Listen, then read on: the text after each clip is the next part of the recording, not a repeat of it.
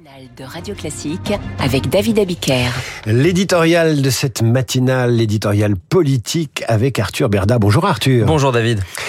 Arthur, bonjour. Vous donc, vous nous parlez ce matin de la situation à Lampedusa. Pour vous, c'est la campagne des européennes qui commence. Oui, car même si neuf longs mois nous séparent encore des élections de juin 2024, le scrutin du printemps prochain est devenu, ce week-end au moins, l'alpha et l'oméga du débat public. Il y a d'abord eu Marion Maréchal, la tête de liste Reconquête, qui s'est immédiatement rendue sur l'île au large de la Sicile pour y soutenir le gouvernement et le peuple transalpin. Il y a ensuite eu Marine Le Pen, la figure de proue du Rassemblement national qui a fait le déplacement euh, jusqu'en en Italie pour s'afficher aux côtés de son allié et ami Matteo Salvini, avec qui elle ambitionne de décrocher une majorité au Parlement européen. Et puis il y a enfin eu euh, Jordan Bardella, le candidat euh, du RN, qui s'est répandu partout pour sommer Emmanuel Macron de ne pas accueillir un seul de ces migrants venus d'Afrique. Un discours diamétralement inverse à celui de Jean-Luc Mélenchon, qui en a au contraire appelé à une vague de régularisation massive, quand le communiste Fabien Roussel, lui,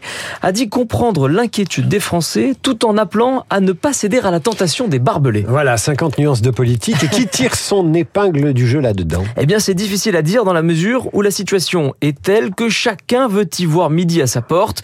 D'un côté, les nationalistes affirment qu'ils sont les seuls à pouvoir contenir, voire stopper les flux migratoires. Et puis, de l'autre côté, la NUPES s'appuie sur l'exemple de Giorgia Meloni pour affirmer au contraire que les solutions de l'extrême droite sont une impasse. Bref, dans ce schéma manichéen, difficile de faire entendre une troisième voix qui ne serait ni celle du déni naïf, ni celle des fausses promesses, une ligne de crête qui n'aurait rien à voir non plus avec un en même temps timide et donc inefficace, comme risque de l'être l'énième loi immigration que prépare l'exécutif. Et la droite pourrait-elle porter, elle, des solutions? Alors, euh, les républicains sont en fait les seuls que l'on a peu ou pas vu ni entendu sur ce sujet, comme si le parti d'Éric Ciotti était trop occupé à se perdre dans d'interminables débats internes dont nous connaissons en plus déjà l'issue. La ligne sera libérale sur le plan économique et conservatrice sur le plan des valeurs, le tout sans renoncer à un volet identitaire. Et l'incarnation, elle, sera a priori une réédition de 2019 avec un François-Xavier Bellamy une nouvelle fois propulsé en première ligne le problème,